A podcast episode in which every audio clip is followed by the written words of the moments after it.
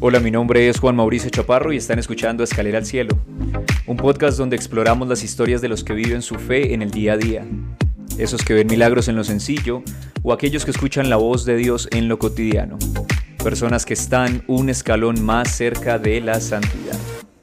Bienvenidos.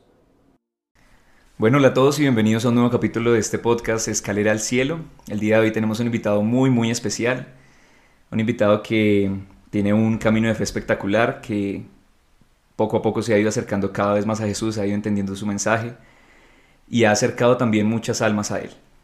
Les presento a Lorenzo Valle, bienvenido Lorenzo. Mamá, muchísimas gracias por la invitación, a todos los que nos están escuchando para que abran también su, su corazón a, a, todas estas palabras, bueno, a esta conversación que tenemos acá nosotros tres, digo tres porque estamos acá con Dios, eh, para que Él también, pues nada, meta la cuchara en lo que estemos conversando tú y yo realmente. Así es, que saque todo lo que, lo que tenga que salir. De acuerdo. Totalmente. Em, bueno, esto digamos que es un capítulo muy especial porque es un capítulo en el que vamos a hablar de cosas que muchas veces eh, no se hablan, muchas veces de pronto son como tabús. Es un capítulo que nos trae, como tú decías ahorita, la verdad a la luz. La verdad a la luz y es eh, cómo esas cosas que hoy nos ven del mundo y cómo esas cosas que de pronto nosotros normalizamos, eh, no nos hacen tanto bien, no nos hacen tanto bien y, todo lo contrario, nos, nos, alejan de lo que Dios quiere para nuestra vida. Pero ya vamos a ir para allá. Em, háblanos un poco de tu vida, ¿Cómo, es tu, cómo fue tu historia de fe, cómo te acercaste, cómo conociste a Jesús. Bueno, un poco de mi vida. Yo nací en una familia súper católica. Eh, desde mis abuelos, mis papás, absolutamente todo, soy hijo único, entonces pues nada, Dios siempre ha estado eh, yo, yo decía de chiquito como medio embutido en mi vida, ¿no? Porque pues al final no tenía hermanos en los que mis papás pudieran como, como profesar su fe o, pasar, heredar su fe, entonces pues estaba yo, pero mm, siento que siempre muy acompañado, además he estado muy acompañado de la Virgen María, ella ha sido eh, como la que me ha guiado desde, desde que nací hasta, hasta ahorita y me imagino que lo hará hasta el día que ya pueda estar con ellos realmente. Em, pero mi camino de fe ha sido, he tenido, tuve una infancia tranquila, Em, y siento que siempre he estado, eh, por más eh, desiertos o alejadas que uno haya tenido como en la vida, em, siento que, que, uno siempre vuelve y tal vez vuelve más fuerte, ¿no? O sea, creo que cada, cada, desierto es como una, una prueba de que estoy tal vez un, por un momento alejado o algo así y después uno vuelve con toda y a darla toda por, por, por lo que uno cree, por Dios, por todo, ¿no? Entonces, Em, yo tuve obviamente, como todos los jóvenes tenemos nuestra época de rebeldía, eh, de, de, trago, de, de, de, niñas, de absolutamente todo, que esa, esa época como entre 11 de, del colegio y ya cuando uno entra a la universidad, eh, pero FETA pues también fue un cambio tremendo para mí, creo que fue como un despertar, ¿no? A la vez, y, y de ahí he estado acompañado espiritualmente por, por varias, eh, varios consagrados, por varios sacerdotes, Em, y bueno, hoy en día sigo, sigo así, yendo a misa, cada vez que puedo, al Santísimo, orando por las mañanas. Es, es una costumbre que, que, cuesta un montón. A veces, a veces hay semanas en que no la logro, porque la madrugada me cuesta un montón, pero la idea siempre es despertar de 5, 5 y media, hacer eh, una horita, media hora de, de, de, rezar para después hacer ejercicio y más cosas, pero creo que la disciplina también ayuda a que uno esté un poquito como más eh, equilibrado en la, en la espiritualidad, ¿no? Porque ahora, hoy en día no vale, pues ya después del todo el, todo el caminar que ha tenido uno, no vale como decir, no, es que este domingo no fue a misa porque me dio pereza. Mm. Ya, ya después de este caminar uno tiene que decir, como no, es que la pereza, eso no es una excusa válida para no haber ido a misa, ¿no? Entonces, eh, nada, mi historia, mi historia realmente no es mi historia, es, es, la historia de lo que Jesús ha hecho en mi vida, realmente, eh, porque la ha transformado eh, porque siento que detrás de todo lo que nosotros somos, y, y, somos, me refiero también a, a, las cruces y a los pecados que también cargamos, eh, tienen ese transporte espiritual, ¿no? Que al final, eh, digamos, esa lejanía en los momentos en que yo tuve como mi, mi primer encuentro con el esoterismo y todo este tipo de cosas, em, le, le, le, dejan a uno una marca como un, un, tipo de cicatriz a uno en el alma, pero que realmente es Dios el que, el que se encarga de, de sanarla y de, y devolverlo a uno al camino, ¿no? Eh, porque al final eso lo pierde a uno. Si uno no le pone cuidado y es atento con este tipo de cosas, y no solamente con los esoterismos, sino con el pecado como tal, pues creo que uno también se termina perdiendo, ¿no? Eh, pero Dios, Dios hace milagros y, y nos cura de, de, todo mal realmente. Todo lo hace nuevo. Total, todo lo hace nuevo. Este es un caminar, como tú dices. Y mm, yo creo que, de hecho, ayer hablaba con un amigo y me decía que, que muchas veces uno ve a las personas como que ya tienen cierto camino de fe y las ve como si fueran perfectas. Y no, es, es, es, un camino muy largo, es un camino de altas, de bajos, de caídas. Eh, pero lo importante es que no se pierdas ese norte que, que es Jesús y ese, y, esa, y ese propósito que Él quiere para nosotros. Mencionabas ahorita el tema del esoterismo, yo creo que eso es algo que te marcó un montón y, precisamente me gustaría hablar de eso, porque siento que, como, como mencionaba ahorita, eh, muchas cosas de los que nos llegan en el día a día, desde el horóscopo en el periódico hasta el post en Instagram de que está leyendo una vieja al tarot, eh, es algo súper normal. Entonces, hablemos de eso. Cuéntanos cómo fue, qué te pasó, qué le pasó a Lorenzo. Bueno, eh, yo, yo, igual sí quiero aclarar que estas son situaciones que hoy en día las vemos súper normales, ¿no? Como en nuestro día a día, como leer el periódico, como desayunar, eh, hacer ejercicio, ¿no? Como, como la, la, cuestión del yoga, que ahora es eh, como no, es que solamente estiro y hago este, este tipo de cosas. es, es, algo que se ha ido como, como, como entrando en nuestro diario vivir y que lo empezamos a ver como algo normal y realmente no lo es, ¿no? Eh, a simple vista, ¿no? Porque uno, uno ve a la gente haciendo yoga y dice como, ay, pues es un estiramiento. Claro, el trasfondo que tiene todo esto, las explicaciones que tiene todo esto, en cuanto pues a nosotros los católicos es, es, es una historia completamente distinta, ¿no? Mi, digamos que mi experiencia sobre el esoterismo eh, tuvo que ver con una antigua relación que tuve, eh, de hecho mi primera novia. Em, o sea, sí, no fue una muy buena eh, eh, pues, digamos, primera experiencia amorosa. Pésima experiencia. Sí, de acuerdo. Em, realmente em, nosotros sabíamos, nos conocimos en la universidad, demás cosas. Y en unas vacaciones ella simplemente me dijo que se iba a ir a Estados Unidos, pues de vacaciones, ¿no? Yo se me iba a descansar. y me dijo no, que había ido a aprender un poco de cosas que después me mostraba. Yo en ese momento, digamos que iba a misa como por eh, por obligación con mis papás, pero así creyente que yo como de feta y de ir a misa por mis propios medios o querer confesarme cualquier cosa, pues no, en ese momento no estaban mis planes en lo más mínimo una relación tan estrecha con Dios, sino era una relación más bien de Dios bombero. Si te necesito te llamo y si me ayudas me olvido de ti y te busco cuando te vuelvo a necesitar, punto. Em, bueno, nada, esta niña llegó diciéndome que le habían dicho que tenía el don de sanar. Eh, y bueno, pues a mí se me hizo muy cool, ¿no? Porque yo decía, las cosas así de esoterismo, ese tipo de cosas se pintan así. Al inicio se pintan bonitas, se pintan buenas, buenas se pintan tranquilas, ¿sí? Se pintan como a, a, mí, a mí siempre me han dicho como, oye, lo que no te tranquilidad no viene de Dios, ¿sí? De acuerdo. A mí en ese momento yo, pues, como no está tampoco tan cerca de Dios, pues tampoco me dio tranquilidad, pero entonces yo decía como, no, qué delicia uno tener una novia, que si uno se enferma, pues tiene el don y dice, zampe una imposición de manos amiga y sane, ¿no? Quítame esta gripa que estoy que me muero. Sí, sí, todo, todo, yo no sé, ella usaba péndulos, entonces yo penduleme, lo que sea. eh, y bueno, digamos que cuando ella me contó esto, yo, yo no entendía a fondo, pero yo decía como, bueno, qué interesante, debe ser chévere que, que me explique un poco de qué, de qué trata pues todo esto, ¿no? Em, ella fue sacando cuarzos y chakras y todo lo que tiene que ver con el flow de energías y, todo ese tipo de cosas. Em, para mí era lo más extraño, yo jamás en mi vida había tenido una experiencia con ese, no sé, con esos temas, ¿no? Claro. Em, y bueno, nada, ya hacía sesiones de sanación, eh, que su don y, y, y, lo, y, lo, más chistoso de todo era que combinaba cosas realmente de Dios con eso, ¿no? eh, me acuerdo que usaba la Biblia. Eh, y, digamos, eh, me voy a adelantar un poco, ella tenía como, como su maestro, ¿sí? que era una persona que vivía en Chía, vivía como, las, como bien lejos de la ciudad, y él le decía como, oye, tú, si tú quieres definir a Lorenzo, tú coges, abres la Biblia en cualquier lado y ahí te va a salir la definición de Lorenzo. eh, y yo decía, como, como así, yo no entendía cómo me definían a mí con, con, con, con el libro de Dios. Sí, claro. Yo decía, como, ¿saben? Eso, eso no, no tiene el mayor sentido. eh, ellos igual así lo hacían y, y, y, y, como que intentaban mezclar ciertas cosas que, que claramente está completamente correcto mezclar.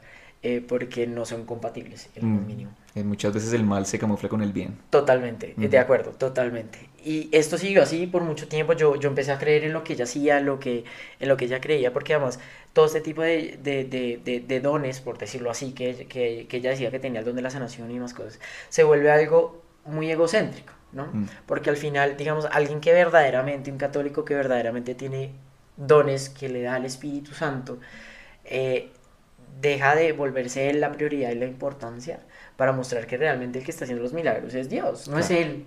Porque él no es nadie, lo está haciendo Dios, ¿no? Eh, eh, e, ella tuvo un encuentro muy grande con su hijo porque ella se sentía que estaba haciendo absolutamente todo, ¿no? Eh, cobraba por, por, por, hacer eso. ¿no? Esa es otra pésima señal. Claro, y a mí me causaba conflicto porque yo decía en qué momento de la Biblia dijo Dios, deme una moneda, yo le curo la lepra. O sea, en, en ningún momento yo decía como los dones que uno le da a Dios para entregarlo al otro con toda la libertad del mundo, ¿no? Porque así como Dios te los da, así te los puede quitar. Si eso no te lo di y ya, la barrera te lo puedo volver a quitar, no, eso no funciona así. eh, y creo que también, creo que fue uno de los, de los puntos que más me alarmó en su momento. Eh, pero bueno, como para dar un poco más de detalle, lo que era todo era como acostarse y a uno le ponían las piedras en ciertas partes del cuerpo, como para que la energía fluyera y no sé qué cosas. Y había una piedra que además era como en la parte de arriba de la cabeza, que era como tu conexión con Dios. Eh, entonces, si ves eh, Dios ahí metido, entonces uno, uno, uno, dice como, bueno, si Dios está acá, sí, estoy, estoy bueno, bien, claro. todo, todo, está sano y salvo, ¿no? Uh -huh. eh, y también, no, que tienes una mala energía, entonces usas este cuarzo todo el día y luego después botas la piedra a un caño. Eh, entonces yo decía, como no, pero marica, y una piedrita, ¿qué hace conmigo? Sí, sí, sí, ¿Qué, claro. ¿Qué, tiene que ver? Y todo este tipo de cosas, eh, que digamos que todo esto fue empeorando cuando conocí al maestro de, de, de esta niña. Uh -huh. eh, y me empezó a decir un poco de cosas como de mí que yo decía como, oigan, nadie sabe esto de mí, este man... Uh -huh este man que está haciendo. Claro, después el man me dice como, no, mira, lo que pasa es que yo a veces me desdoblo. Uh -huh. eh, y yo decía como, que es desdoblarse? El man más o menos como que se iba y se iba como a Nueva York, pero su cuerpo se quedaba acá. Uh -huh. Entonces yo decía como, no, no entiendo, no entiendo qué es, qué es lo que está pasando con todo esto. El man a veces se dislocaba el hombro para que mi novia le dijera que tenía mal en su cuerpo. No, qué eh, locura. Y, y, en ese momento esta china le decía, como, oye, te dislocaste el hombro. Y yo decía, marica, ¿qué es lo que está pasando? como esta vieja sabe eso, sin, no es médica, la vieja era ingeniera industrial, o sea, nada que ver con algo nada. que de pronto un médico diga, oye, te dislocaste el hombro. Sí, sí, sí.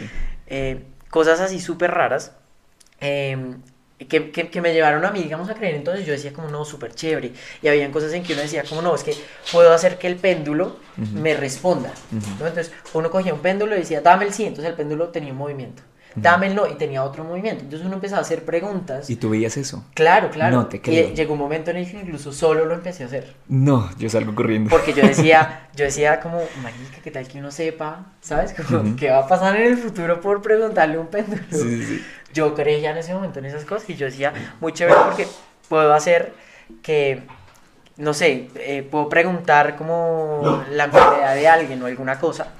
Eh, y preguntarle al péndulo cómo se va a morir, no se va a morir, se va a salvar, lo puedo salvar o alguna cosa. Y lo, lo, lo peor de todo era que realmente el péndulo sí se movía de esa cierta forma, uh -huh. ¿no? Claro, cualquiera que lo ve dice, esto es completamente cierto. ¿no? Cualquiera que lo ve dice, esto sirve, esto seguramente es Dios moviendo el péndulo. No, no es Dios moviendo el péndulo, eso es, es, es alguno de los secuaces de, de, del de abajo haciendo de las suyas. Sí, claro. Eh, pero realmente no es, no es algo no es algo que le produce a uno después tranquilidad. Uh -huh. En su momento sí, por lo que yo estaba perdido, yo no estaba en gracia con Dios, yo no estaba en nada de eso, y en ese momento yo, yo creía en todo eso. Eh, resulta que cuando uno hace esoterismo, su energía se gasta, ¿no? Entonces uno se tiene que recargar. Entonces, ¿Cómo te recargas? Abrazando árboles o enterrándote en la tierra. Eso fue lo que yo aprendí de, de, de esta niña, ¿no? Parece un celular, güey. Te, sí, te entierras sí, sí. y te recargas. Lo peor es que uno no sabe en qué porcentaje va. Eso es lo, lo único que es, que es malo en cuanto a eso.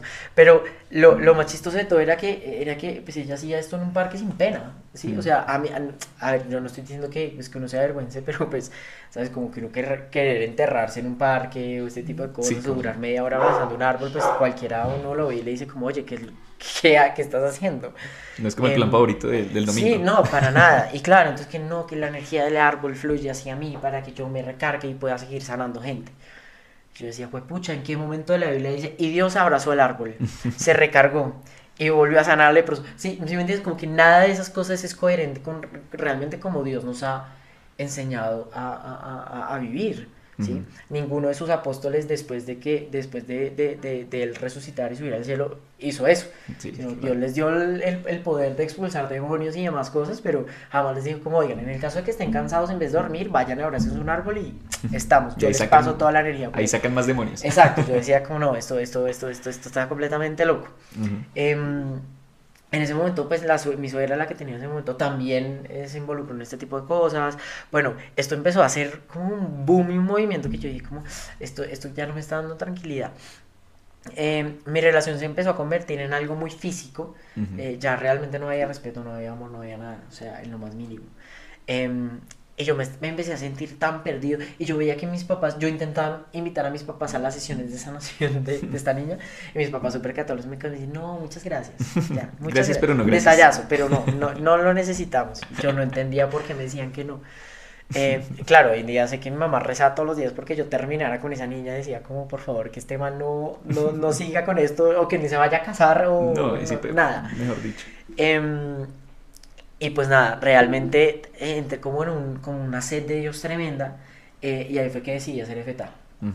Después de 20 veces que mi mejor amiga me había pedido que fuera al retiro, que fuera al retiro, yo le decía, yo no necesito un retiro yo me puedo conectar con Dios a través de un cuarzo. Em, pero nada, decidir el retiro. Y claro, pues yo en efecto terminé siendo caso especial porque pues imagínate un man que llega a decir como no, es que mi novia tiene el don de sanar y mi novia tiene superpoderes. Pues claro, uno en el lado de los servidores de FETA uno dice, tengo un caso especial en mi mesa, un caso muy especial, se llama Lorenzo. Em, afortunadamente conocí un adulto eh, que tuvo cuatro años de esoterismo también. Ok. Diosidencias que llaman. Diosidencias que llaman, tal cual. Eh, él, él fue, fue una persona muy importante para este proceso mío de salir de este, de este, como de este mundo, em, porque él me contaba que, que, llegó a mezclar también el esoterismo con Dios. Entonces, mientras él, él, él, él, hacía cosas de esoterismo ya muy avanzado, porque él me contaba que podía mover un vaso sin tocarlo. Entonces ya te imaginas el nivel que tenía ese man, ¿no? O sea, uno intentar hacer así un vaso y que no se mueva y este man podía moverlo, uno decía, no, pues este, esto ya es otro, nivel, De, de, de, esoterismo, yo no sé qué sea eso. Em, y, y, me contaba que mientras él hacía eso, él comulgaba. Él iba a misa, él seguía creyendo y todas esas cosas. Y, y, claro, cuando el man me empieza a contar todas estas cosas y yo voy comparándolas con lo que yo he vivido con esta niña, yo decía, yo me estoy metiendo en un hueco que si no me salgo ya no va a poder salir nunca. Em, y ahí fue que pues se me abrieron un poco los ojos de, de, de, de por qué estas cosas no van juntas, ¿no? En FETA realmente es, es, es, donde yo hago el, el como el desclick, porque yo lo había unido todavía, acá hago el desclick y digo, ok, entonces, ¿por qué estas cosas no son Dios? Por el, por el mismo hecho de lo que comencé a decir de en la Biblia no dice esto y tú haces lo contrario, ¿no? Entonces, eh, cuando uno ve cosas de tarot, de cartas, o esas, que son como lectura del cigarrillo, del café, sí, sí, sí. eh, todas estas cosas son, son, son de la vida diaria, porque son el café uno se lo toma todos los días, la gente que fuma pues se fumará un cigarrillo todos los días, eh, y se convierte en algo que realmente pues es cotidiano, que es familiar, ¿no? Y yo creo que por ahí es por donde también se le meten a uno, ¿no? Todo este tipo de cosas y todo este tipo de movimiento que ha ido eh, eh, como, como presionando para entrar en la, en la, en la, en la comunidad, ¿sí? pues en el mundo, eh, esto tiene un trasfondo espiritual muy, muy fuerte. Y el trasfondo espiritual es que, o, digamos, cuando uno habla de espiritismo o habla de, de, esas personas que se comunican con ángeles y demás cosas, em, aquí, aquí es súper importante aclarar que los demonios son ángeles, ¿no? Solamente que son ángeles caídos. Caídos, correcto. Entonces, cuando se te presentan a ti, se te pueden presentar divinos hermosos como si estuvieran en el cielo, pero no lo son. Entonces, aquí es cuando la gente también empieza a creer como, no, y que el arcángel, y el arcángel Uriel, y el arcángel es que nosotros como católicos sabemos que hay siete arcángeles, pero solamente conocemos el nombre de tres, ¿sí? Entonces, que en un libro apócrifo, no, bueno, no sé si se dice apócrifo, creo, creo que sí, sí, apócrifo, sí, correcto. Sale Uriel, pues listo, pero resulta que ese libro no es aprobado por la iglesia, entonces nosotros aprobamos porque también tenemos, debemos obediencia a la iglesia, ¿no? Entonces, Nuestros arcángeles son Miguel, Gabriel y Rafael. Punto. Hasta ahí llegamos. Que los otros siete, sí, hay siete, porque en la Biblia dice que hay siete, pero no sabemos cómo se llama el resto. Entonces, pues no podemos invocarlos ni inventarnos un nombre como ah, a ti te voy a poner Uriel. No, pues no, funciona esa forma. Y no puede llegar cualquiera y decir, ay, dame 200 mil pesos y mira, Exactamente. él me lo dijo. Tal cual. Incluso, así como conocemos los nombres de los, de los arcángeles, nosotros también conocemos eh, los nombres de los demonios. ¿no? Entonces, Asomodeo, e, ese tipo de cosas. Y es importante, digamos, entenderlo porque hay gente que también dice, como no, el arcángel Asomodeo y no es como, amigo, ese es el de abajo, ese es de, se, se, te, se te está puesto. Estás del otro lado. Sí, yo te equivocaste de lugar.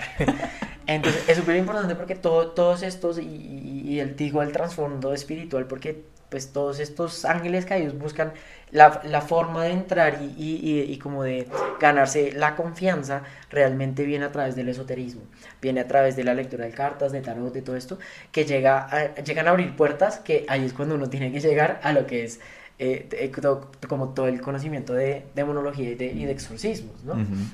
Y por eso es que es un tema como tan, tan tabú en ese momento, ¿no? Em, entonces, bueno, nada, yo, yo tuve como todo este proceso. Em, yo, yo simplemente lo dejé ir, yo terminé mi relación eh, y yo dije como, bueno, yo creo que yo ya estoy curado, creo que estoy bien, eh, pero resulta que no. Em, me empezaron a pasar muchas cosas en mi vida, eh, porque yo, yo siempre pues uso un rosario, tengo un rosario puesto, y en ese momento el rosario me ardía, me picaba cuando yo me lo ponía. Si yo ponía música de fetada, música de Dios, así como, cuando uno está haciendo tareas y pone música y demás, me irritaban los oídos. Em, me daban era, era exactamente a la misma hora todas las noches, como a las 9 de la noche, me daban unas punzadas en el, en el, en, el pecho. Y claro, pues yo no entendía, yo decía, muy raro porque si a uno le dan punzadas todo el día, pues uno dice como, bueno, pues algo tendré, tengo que ir al médico. Pero eran punzadas todos los días a la misma hora, era una hora en específico donde me dan las punzadas. En ese momento me quería cambiar de carrera y todo me salía para que yo no me pudiera cambiar de carrera, para que me fuera mal en la universidad, para que si yo quería salir con alguna niña o alguna cosa que me gustara, no te fluye. No me pues, fluía lo más mínimo. Todo me empezaba a salir muy mal. Eh, yo no, nunca, nunca acudí como a alguien como, oye, me está pasando esto. No, nada. Yo solamente un día me enrollé y le dije, como, oye, algo me está pasando, yo creo que pues, o sea, si me quieres ayudar, chévere, porque yo no sé qué hacer. Y entre esas, pues una amiga me invitó a, su, a su casa, me dijo, como, oye, hay un rosario en mi casa si quieres venir. Como, bueno, pues como que no tengo nada más que hacer, ¿no? yo no sé el rosario, a ver si de pronto me sirve para algo.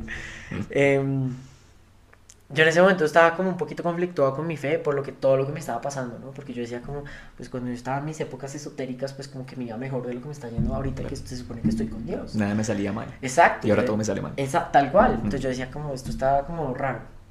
Y nada, yo llego a este rosario y me encuentro con una señora que es un instrumento de Dios. Eh, no esos instrumentos raros ni nada de eso, sino ella en verdad trabaja, pues, pues, bueno, no sé si actualmente lo haga, pero en ese momento trabajaba con la arquidiócesis de Zipaquirá y con los sacerdotes de Zipaquirá.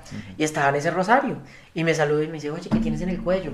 Y yo, pues yo no llevaba nada puesto ese día, pues yo le dije, como yo no, no sé, pues no sé, tengo un cuello, pero no, no, no tengo, yo no siento nada. Me dice, oremos. yo, listo. Nos sentábamos, empezamos a rezar un rosario y yo veía que la señora me miraba el cuello a cada rato y yo le decía, pero está bien aquí, le gustó mi cuello. O sea, modelo de cuello yo sí, Sí, sí.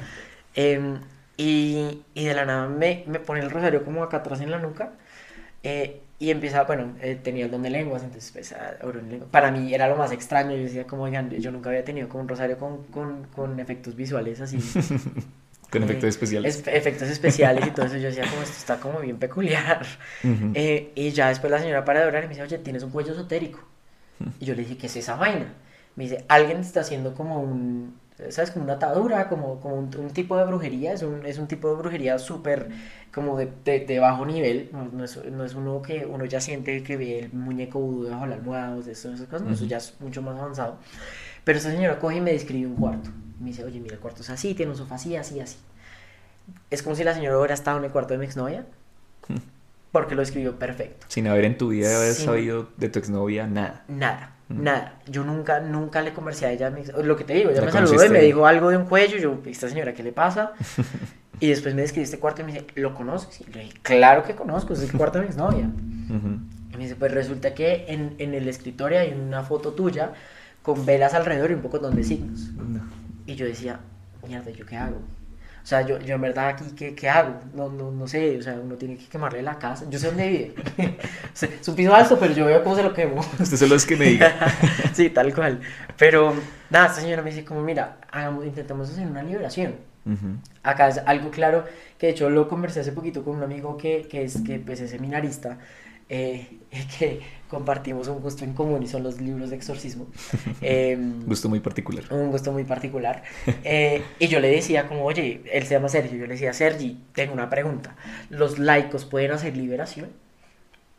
Y me dijo, sí, claro. Los laicos, pues obviamente hay ciertos laicos que tienen un don y pueden hacer la liberación y las oraciones de liberación. Lo único que no puede ser un milagro es como tal el exorcismo, ¿no? Porque pues, para eso sí se requiere un sacerdote.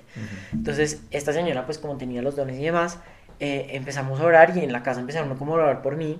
Y esta señora, después de que seguía con el rosario puesto en mi, en mi, en mi nuca, abrió un tarrito de aceite exorcizado, me puso a olerlo y me desmayé. Pero no era un desmayo de esos desmayos que uno le dan como ansiedad, sí. como de qué está pasando conmigo, porque esto no. Fue, fue como un descanso en el espíritu, fue como un, una, literalmente una liberación. Eh, siento que Dios ahí rompió 20 cadenas que me estaban atando muy, muy fuerte. Em, y yo, yo, yo, yo podía oír todo lo que estaba y sentir todo lo que estaba pasando a mi alrededor, pero no podía abrir los ojos. Y, y no podía moverme, o sea, mi, mi cuerpo estaba, se, se quedó sin fuerza. O sea, era un descanso completo. Pero yo sentía una paz enorme, una paz que me, o sea, iba por todo mi cuerpo. Y una paz que nunca sentiste. Una paz que no he vuelto a sentir. Bueno, sí, sí, sí, he vuelto a sentir porque me pasó otra, me, me dio otro descanso en el espíritu más adelante, pero, eh, pero yo nunca había experimentado algo así. Entonces, para mí era como, fue pucha, yo en, en, en esas sesiones de, de, de, sanación de los cuarzos y eso, jamás yo sentí este nivel de tranquilidad y de paz que me había dado esa liberación. Exacto. Eh, y que nada, después me desperté y lo primero que volteé a mirarle a ella fue que, que acaba de pasar, esto es completamente nuevo para mí, yo estaba despierto pero estaba dormido, entonces no entiendo qué pasó conmigo. Entonces claro, esta señora me, me, fue explicando todo y me dice, hay algo muy importante y es que esto no se queda acá, como que no, no es como que, ay, te liberé ya, no, yo necesito que tú vayas y te confieses, uh -huh. porque la confesión es más efectiva de lo que yo te acabo de hacer. Entonces algo que me gustó fue que ella involucró y le dio la importancia a los sacramentos, uh -huh. la importancia número uno antes de cualquier otra cosa. Claro. Que es lo que le pasa a la gente cada vez que, no, es que estoy teniendo sueños feos o estoy teniendo pesadillas o estoy... Mira, antes de hablar con un padre exorcista, ve y confiésate. Y te lo juro que todo empieza a cambiar. Claro. Ve, confiésate y comulga. Esos son las dos, de las dos, eh, los dos primeros pasos claves para que uno en verdad pueda comenzar. Ya así, digamos, tienes una posesión, algo pues ya así toca igualmente. Algo más complejo, claro. De acuerdo. Pero los sacramentos no hay nada que, que los rompa, mejor dicho. Es un, es un poder totalmente, increíble que. Totalmente. El que es que es el cuerpo de Dios. Exacto. o sea, ¿qué, qué, qué, ¿qué, cosa o qué ser va a poder encontrar eso? No, no hay nada más que añadirle. Exacto. Tal cual. Entonces, bueno, yo hice lo que ella me dijo y desde entonces, pues, eh, digamos que no me ha vuelto a pasar eh, esas cosas. Digamos que ella sí me advirtió que uno, cuando se mete en este tipo de, de, de, mundos, por decir así. Que bueno, aquí la, para que la gente se contextualice un poco, porque a, a veces tienen cierta eh, diferencia o ven diferencias entre lo que se llama esoterismo y la nueva era. Uh -huh. Y realmente es lo mismo, es exactamente lo mismo. Eh, y se llama nueva era porque eso es lo que intentan hacer, ¿no? uh -huh. crear una nueva era, crear un Dios, un Dios que vive en ti, ¿sí? Uh -huh. Que digamos, eso, eso es lo que, lo que va con el yoga y todas esas cosas. Pero bueno, no me quiero adelantar, como que voy a terminar la historia, después volvemos a eso, pero quería hacer como la, la, la comparación de que esoterismo y nueva era vienen siendo exactamente la misma cosa. Eh, y aquí, eh, pues nada, esta señora me decía, mira, después de que uno está en un mundo así metido y se metió tan a fondo, que gracias a eso no me metí completamente en la casa, sino que tuve una, un chancecito, una pequeña luz para salir, uh -huh. eh, uno, queda, uno puede tener eh, cierta sensibilidad hacia esas cosas, ¿no? Uh -huh. Entonces me pasa que eh, sitios o personas eh, me causan malestar en el pecho, en la barriga. Mm. Eh, y ahí es cuando yo sé, y yo ya lo he aprendido a interpretar, y de hecho eh, eh, varios consejeros espirituales me enseñaron a interpretarlo porque yo decía como, oye, no, es que a veces veo a esta persona y me dan como ganas de vomitar. eh, con todo respeto. Sí, con, con, tal respeto. Y además personas que no conozco, ¿no? O sea, -huh. personas que me cruzaban por la calle y yo decía como, uy, claro. sí. Em, y claro, digamos que uno, uno queda como súper sensible. Y yo, yo creo que también es un, eh, es un permiso que da Dios para que uno eh, pueda ayudar de cierta forma. Totalmente. ¿no? Em, porque uno, uno, uno, en verdad queda con una sensibilidad. Hace poquito me pasó unos amigos que están recién comprometidos, nos fuimos a la finca ellos a celebrar con ellos y estaba con, oh, bueno, otros, es que no quiero dar nombres, pero estaba con otros dos amigos eh, y estamos bajando la loma como para ya regresarnos a Bogotá uh -huh. y pasamos por una finca y yo me empiezo a sentir terrible, Juanma, o sea, terrible. Eh, me empieza a dar, náuseas y todo. Y claro, yo lo primero que hago es agarrar mi rosario y claro. decirle, Señor, cúbreme con tu santa sangre, o lo que estemos pasando. Si quieres mostrarme algo, adelante. Uh -huh. eh, en ese momento, pues como íbamos en carro y todo, no, no pasó a mayores. Y lo primero que le digo a mis amigos, eh, a ver, son completamente familiares, son como mis hermanos, entonces yo tenía toda la confianza y les digo como, oigan, ustedes me creen si les digo que estamos pasando como en una casa donde hacen brujería. Entonces ahí eh, aceleraron más, más rápido, más rápido. Claro, y cuando pasamos ya a la finca se me quitó. Mm. Entonces uno, uno, uno termina Claro, o sea, este tipo de sensibilidades que uno la tiene que poner a, a, trabajar de una, de, una, de una, buena forma, ¿no? No, no volver a los, a los pasos de antes, sino trabajarlo de una buena forma. Claro, ponerlo al servicio de Dios. Tal cual. Y bueno, realmente eso, eso ha sido como mi, mi, mi, experiencia como tal. He tenido ya varias cosas puntuales, pero bueno, no sé si quieras como tocar algún tema diferente o, o, conversar de, pues que obviamente tiene que ver, pero de, de otros puntos distintos. No, y está espectacular porque precisamente eso, eso, eso es lo más importante de todo lo que tú cuentas y es entender que esto no es un juego y que todas esas cosas que de pronto se nos presentan hoy de una forma tan bonita, de una forma tan sencilla, de que venga que usted aquí va a tener plata, de que venga usted aquí va a tener tranquilidad, eh, el mal nunca se va a presentar como mal, el mal siempre se te va a presentar como bien y siempre va a tener, como tú dices, una apariencia de ángel que luego va a terminar dejando ciertas consecuencias que no van a ser buenas para nuestra vida y va, nunca va a ser lo que Jesús va a querer para nosotros. Totalmente de acuerdo. Ahorita hablaste del, del, del tema del yoga y el tema, del, tema de la nueva era. Ese, yo creo que mucho, de pronto muchas personas no lo han escuchado, em, pero sí es algo que nos llega todos los días. Y, ¿cómo, cómo, cómo, lo presentas tú, digamos? ¿Cómo lo ves ahorita cómo, que nos está llegando tanto y nos está abordando por todo lado? Justo estoy, estaba acá buscando un libro para, para decirle a la gente pues, que está interesada en, en, en, este tipo de cosas. Que bueno, voy a ir hablando mientras, mientras lo encuentro. Em, pero realmente cuando la gente dice como que solamente es una forma de estirar y de respirar y todas esas cosas, eh, es como, no sé, cuando uno reza que uno junta las manos. Eso, eso, tiene una forma de ser, ¿no? O sea, juntar las manos o cuando uno reza al Padre Nuestro que las tiene abiertas, bueno, hay gente que lo reza con las manos juntas. Eh, eso, eso, tiene un trasfondo de por qué uno lo hace así, ¿no? O porque cuando el Padre está consagrando el cuerpo de Cristo uno se arrodilla, ¿sí me entiendes? Eso también son poses y es estirar y son cosas distintas. Sí, ahora lo, cuando uno va a ver el yoga, em, que el saludo al sol, que demás cosas, bueno, yo no estoy muy involucrado en, en las posiciones del yoga, eh, pero todo esto de respirar y de encontrar como tu ser interior y el... A ver, para los budistas y para la gente que practica el yoga, eh, eh, el, Dios, el Dios está dentro de ti, ¿sí? ¿Cuál es la diferencia con nosotros los católicos? Es que, es que nosotros no tenemos que buscar en nuestro interior para encontrar a Dios. ¿Por qué? Porque es que nuestro Dios, a diferencia del Dios de los budistas y demás, es un Dios persona. De acuerdo. ¿sí? Es un Dios con el que tú puedes conversar. Eh, y acá, pues, de, pronto, si nos están escuchando no católicos, dirán, ah, sí, dígame dónde. Pues mira, te invito a un santísimo y ahí encuentras a Dios. Sí, ahí está Jesús en Eucaristía, donde le puedes conversar y le puedes hablar, te puedes quedar 20 horas mirándolo y él te mira a ti y todo está en paz y todo está perfecto. Entonces, esa también es la gran diferencia. Nosotros no tenemos que buscar ningún Dios dentro de nosotros porque es, una relación, ¿no? Una relación se necesitan dos personas. Por eso es que en, en, en, en, otro tipo de creencias, como, como las que involucran el yoga y demás cosas, es, es un poco egoísta, porque es, es yo, soy yo y yo. Y se busca como endiosarnos todo el tiempo también, ¿no? Claro, de acuerdo, y se busca, se, se, se, busca enaltecernos de cierta forma y decir, Dios está en mí, por ende yo tengo el poder. Mira que un católico nunca yo tengo el poder, el poder viene de Dios. Y eso mismo lo dicen también los sacerdotes que tienen dones y que tienen cosas. Yo no soy nada, yo soy un instrumento más, todo, o sea, soy, soy un instrumento, pero Dios me usa para hacer sus obras. Pero el crédito no se lo lleva nadie en esta tierra, absolutamente nadie. Totalmente. Entonces se me hace súper importante porque uno dice como, no, es que yo solamente respiro y estiro, es que cosas... Pues, mira, si vas a estirar hay más cosas, haces los estiramientos que uno hace después de alzar pesos. ¿Sí sabes? Eso también, eso, son, eso sí son estiramientos. Y ese sí es ejercicio. Eh, sí, totalmente. Pero este tipo de cosas como de respiración y de todo, esto lleva un trasfondo completamente espiritual, ¿no? Que al final lo que tú dices, el, el, el, mal se disfraza de cosas lindas, ¿no? Al final, al padre Pío se le aparecía eh, el patas em, de, de, mujer desnuda. Una mujer seguramente espectacular, divina, desnuda. Pero ¿quién, ¿quién era realmente esa mujer? Pues era el diablo, el demonio, ¿no? Entonces, siempre se va a presentar de esa forma. Y, y, y claro, el, el, el, yoga y todas estas cosas se muestran atractivas porque lo venden como una paz interior, como, como una tranquilidad, como, como una estabilidad ¿no? Porque es como la gente con depresión y todo, haz yoga y verás que te equilibras.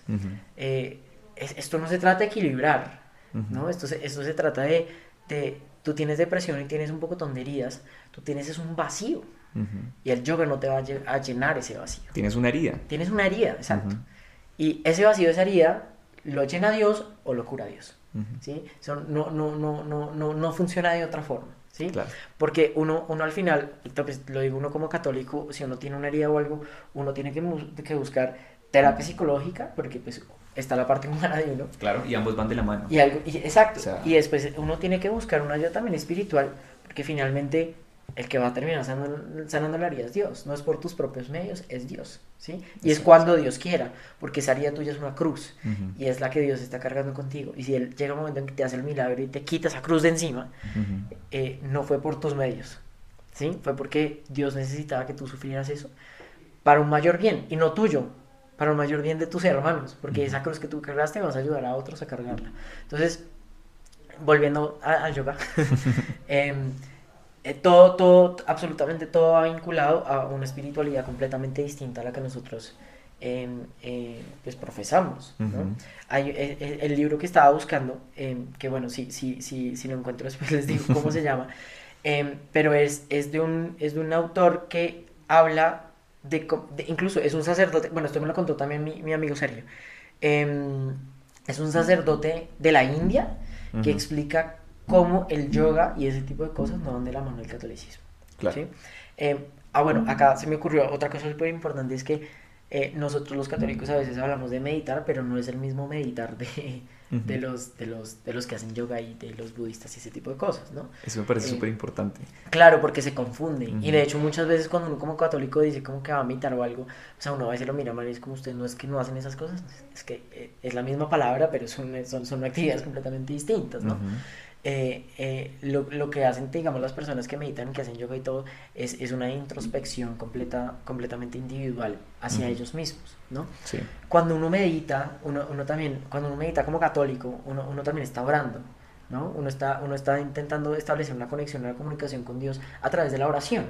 Eh, además, cuando uno también medita, uno va, va, va de la mano también con meditar la palabra de Dios. Exacto. ¿no? Entonces yo leo una, una parte o un, un, párrafo del Evangelio eh, y lo que hago es, es, que lo medito. Entonces estoy en silencio, puedo cerrar mis ojos y pensar, ¿qué me quiere enseñar Dios de estas palabras que yo estoy que, que estoy, yo estoy leyendo? ¿Cómo lo puedo aplicar? ¿Qué puedo hacer en mi vida como para hacerlo mejor? Claro, ¿en qué me veo reflejado? Exacto. Entonces, si te das cuenta, nuestra meditación es una relación, porque es, está siendo entre Jesús y yo, entre Jesús y la persona que esté, que esté orando. La otra tipo de meditación es una meditación completamente introspectiva de eh, qué estoy haciendo yo, qué puedo mejorar yo. En sí misma siempre. Exacto. Em, eh, hoy fui egoísta, entonces mañana puedo no ser tan egoísta, ¿sí? Pero a lo, a lo, que, a lo que uno va acá es, a ver, ah, no, no está mal, si sabes, si sabes que eres egoísta, lo quieres cambiar, fabuloso, excelente, está súper bien. Eh, lo importante acá es, nosotros como católicos involucramos a Dios porque involucrarlo a Él en todo lo que sea parte de nuestras vidas es esencial. Total. ¿No? Porque al final también, si tú sabes que eres egoísta o que eres una persona que sufre de ego, eh, tú mismo no te curas tu ego. ¿Sí? Sí, claro. Porque tú mismo te alimentas tu ego, tú mismo no te lo curas. ¿no? Entonces, ¿qué le ayuda a uno a ver que uno puede cambiar el ego? La humildad de Jesús pucha, me leí un pasaje donde Jesús habla de la humildad y, lo, y, que él ponía la otra cara y bueno, no sé, hay tantos pasajes de la humildad de Dios increíbles. ¿Y qué hace uno? Ok, leo esta palabra, la medito y digo, ok, creo que me hace falta un poquito más de, de, de humildad. ¿Qué hizo Jesús para ser humilde? Entonces, ¿qué hago yo? Imitar a Jesús para yo ser humilde. ¿no? es, es, es completamente una relación que se conecta y compacta o sea, es como un Lego que se une y se une perfectamente. Entonces, no se vuelve algo ensimismado y egoísta de uno mismo, sino que se convierte en una relación con Dios, eh, con Jesús, porque esa es otra cosa, ¿no? nuestro Dios tiene nombre, ¿no? Para el resto de gente es como Dios. Nosotros, nuestra diferencia con otras culturas, digamos, em, no sé, con, con, los eh, judíos y demás, es, es Jesús, ¿no? Él es la diferencia del resto de religiones porque nosotros tenemos a Jesús, que es Dios. Tenemos un Dios hecho hombre. Exactamente. En su humanidad y en su divinidad. Entonces, eso, eso es lo que nos, nos, diferencia y por eso es que también había que partir de ahí en cuanto a lo de, a lo de la meditación como tal. Sí. Me parece espectacular esto que dices, de verdad.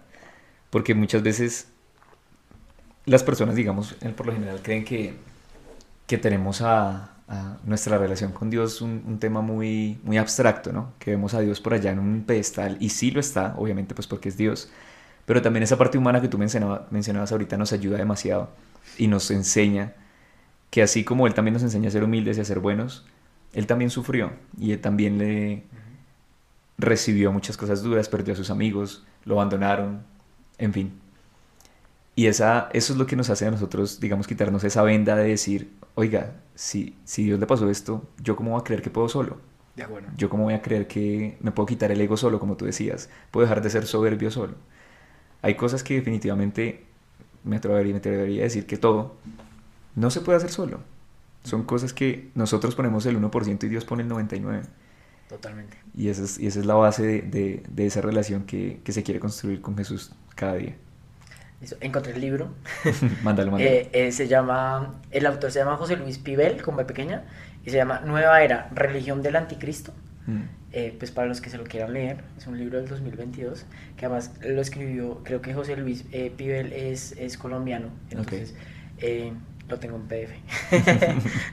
Cuando la gente te escriba por esto, se lo puedo pasar, y le puedo pasar muchos más libros, pero se me, sí, hace, claro. se me hace chévere que igual la gente que de verdad se quiere informar sobre estos temas, lo haga y lo haga con, con, con, ganas de verdad de, de, involucrarse y entender el porqué de las cosas y, y, el, y, el, y el background espiritual que realmente tienen todo, todo este tipo de cosas. Porque lo que, lo, que, lo que conversamos tú y yo antes de que comenzara todo es que uno comienza con, con, con cuarzos, con cartas, y todo esto va escalando hasta el nivel de llegar a, a hablar de, de, de, de, demonología y exorcismos, porque llega sí. hasta ese punto, ¿no? Claro.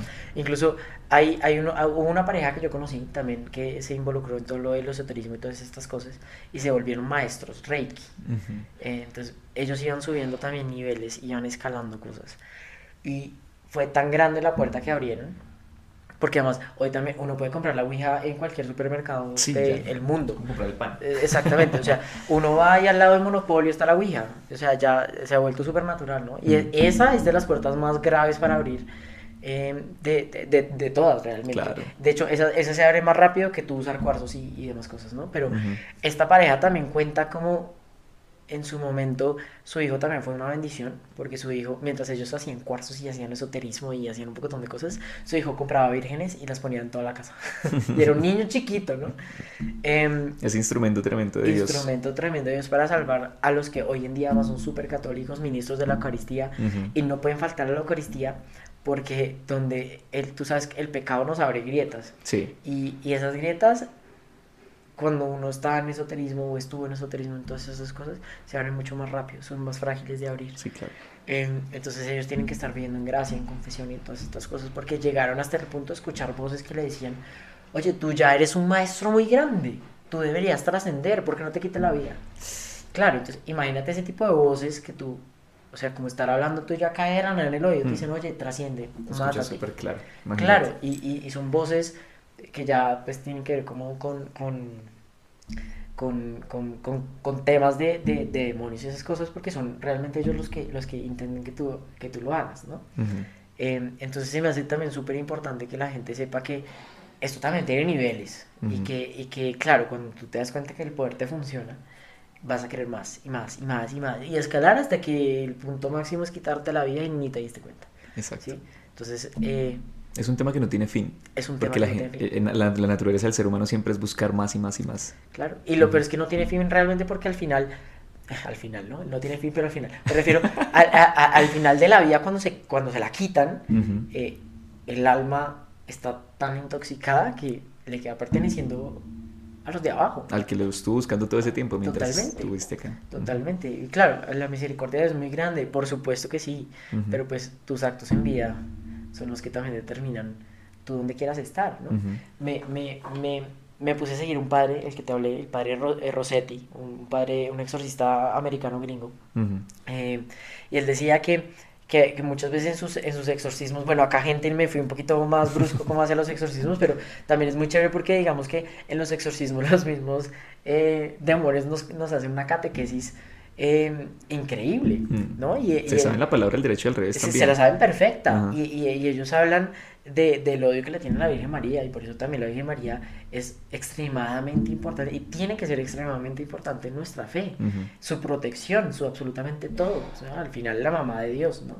La esposa del Espíritu Santo, o sea, hija de Dios Padre, o sea, es, es todo lo que... Todo lo, que está bien en la vida. Todo lo que está bien en la vida es la Virgen María. Em, ¿Y qué pasa? Que me, perdí el hilo.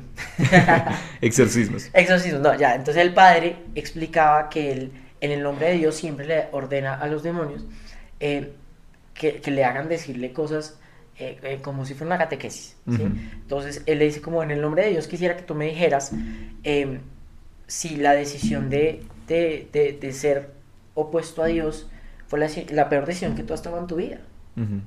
y, y, el demonio responde que sí. Mm y le dice, después de haber tomado esa decisión, ¿sufres mucho? Y el demonio dice que sí. Hmm. Y el padre le pregunta la tercera pregunta de la final. Le dice, si te pudieras arrepentir, ¿te, arrepentirías? Y el demonio dice no. Hmm. Entonces, si ves, es, es, increíble. son decisiones finalmente, porque al final los ángeles también pecan, ¿no? Y, su pecado es, es, volverse también pues, ángeles caídos. Pero mira que no, no, no, no toman la decisión. Yo, yo creo que si un, si un, si un demonio o sea, tuviera arrepentimiento de verdad, yo creo que Dios es tan misericordioso que lo perdonaría. Claro. Pero están ellos que no, les, no, no, es, no, quieren ser perdonados. Y lo mismo nos puede pasar a nosotros. Claro. de no querer ser perdonados porque tenemos la libertad. Entonces, al final, claro, cuando uno ya se ve en ese, en ese momento sufriendo, sufriendo en la, en, la vida después de esta vida, eh, que uno dice, pues me arrepiento, seguramente sí, me arrepiento un montón. ¿Lo cambiarías? Y probablemente la respuesta de alguien que ha tenido una vida así sea no. Porque al final fue la decisión que tomó en vida. Entonces, también súper chévere que uno se dé cuenta de, yo estoy vivo todavía y puedo tomar mis decisiones y puedo cambiar mi vida para no sufrir después de muerte. Claro. Y un sufrimiento terrible, porque es un sufrimiento ya... Y eterno. Eterno, es completamente eterno. Entonces, em, no sé, se me hace muy chévere, em, como, como que uno también pueda sacar eh, de las cosas, como hace Dios, ¿no? Sacar de las cosas malas cosas buenas. Eh, y creo que todas estas cosas que, que a la gente, digo yo, ¿no? A la gente normal le da miedo. a mí no, yo me leo todos los libros de exorcismo. Em, no sé, siento que uno puede sacar muchos frutos de también entender a, pues al, que nos hace tentaciones, al que quiere que caigamos, al que quiere que nos alejemos de Dios, a todo esto, ¿no? Em, y yo creo que es, es, es más el, trasfondo espiritual que conlleva desde el esoterismo, que fue como lo principal que empezamos a hablar, hasta, hasta lo que estamos hablando ahorita, porque al final todo es una batalla espiritual que uno no ve. Eh, y bueno, no, no, no, no quiero que, eso que, que, esto se oiga como, como algo súper extremista católico y demás cosas, pero e, es, la realidad de las cosas. es la realidad. pues no es algo que uno vea con los ojos, ¿sabes? Como que, uno, que, sea visible ante los ojos humanos de uno, sino que ya es, es, es, es, es pues, otro nivel eh, espiritual. Y yo creo que la reflexión es esa, o sea, la reflexión es... No es que usted esté escuchando este podcast y entonces crea que porque ya se puso algún cuarzo alguna vez, entonces está condenado. no, para nada. Sino es hay que darse cuenta que las decisiones que tomamos en la vida nos llevan por los caminos que vamos a recorrer en un futuro y, por, y toda decisión pesa. Entonces también es darse cuenta como, de pronto estoy haciendo esto que no está muy bien, mejor me acerco a Dios, mejor tomo ciertas decisiones porque yo sé que esto también no solo lo escuchan, no solo lo van a escuchar personas católicas, sino personas de todo, de todo, de todo lado. Y, y es un llamado a que vivan en la religión del amor y no solo en temas ya de, religiones, sino en temas de vivir una vida llena de amor, porque al final es donde estamos nosotros. Y es más allá de vivir con miedo, más allá de vivir como, es que no la puedo embarrar, no la puedo hacer ciertas cosas, es acercarse a lo que Jesús quiere para nuestra vida. Totalmente. Y yo creo que eso es otro tema, ¿no? Que cuando uno, cuando uno se siente culpable, eso es también lo que, lo que el patas quiere, ¿no?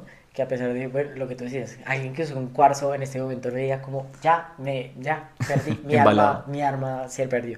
No, claramente no, pero siento que, que también sentirse mal, y no solamente digamos en este tema de esoterismo, esas cosas, sino cuando uno tiene algún pecado y uno hace un pecado tal vez repetitivo, em, y que uno dice como, pues no logro cambiar, qué artera que no logro cambiar. Y no salgo de esto. Y uno empieza a darse latigazos de, de, de, yo soy una pésima persona porque no logro cambiar, porque me confieso siempre con los mismos pecados.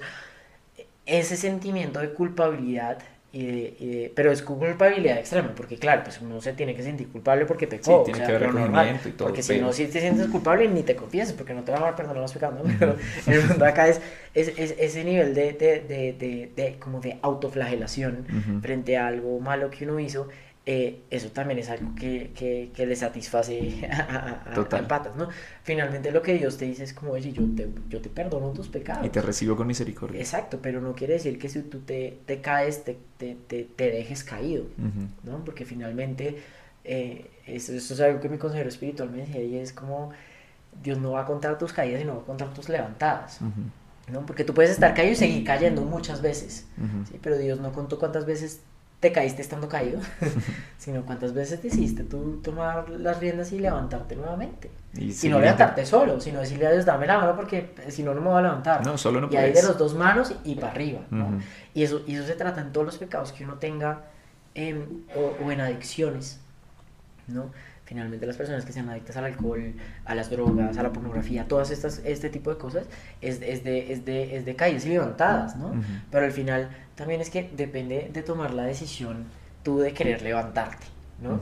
Eh, mi consejero espiritual también me decía como, oye, uno, uno, uno siempre debe tomar la decisión de sea lo que sea, levantarse, ¿sí? Sin importar cuáles, cuáles sean las condiciones, cuáles, siempre levantarse. Sí.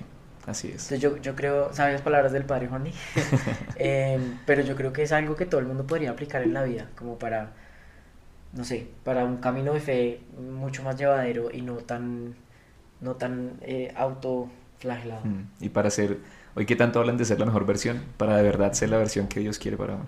Totalmente. Que es la mejor. Además porque eso es un regalo. Exacto. Ser la mejor versión, que además dura toda una vida. Totalmente. Que uno nunca llega a la mejor versión. Exacto.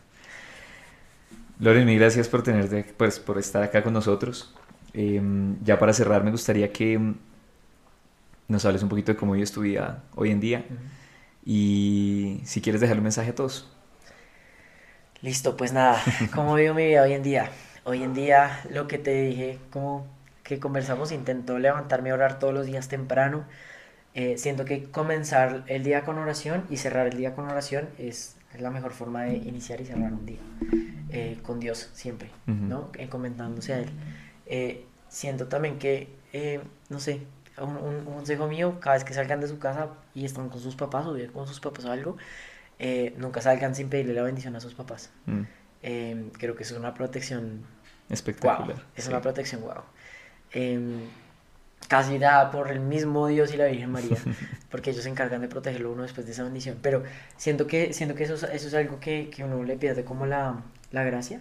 Yo, yo, yo creo que yo estoy viendo últimamente mi vida como consciente de que Dios está presente en todo momento, ¿no? Entonces, mis alimentos yo los bendigo. Y hay gente que, digamos, le da pena, ¿no? Que está en el trabajo y todo el mundo está comiendo, entonces dice como, no, no voy a bendecir hoy porque está la gente acá. No, a mí, la verdad me importa cinco, yo soy súper católico abiertamente en mi trabajo, entonces ellos saben, ellos pueden comenzar a comer, yo no tengo problema, yo sí bendigo los míos y ya después como yo.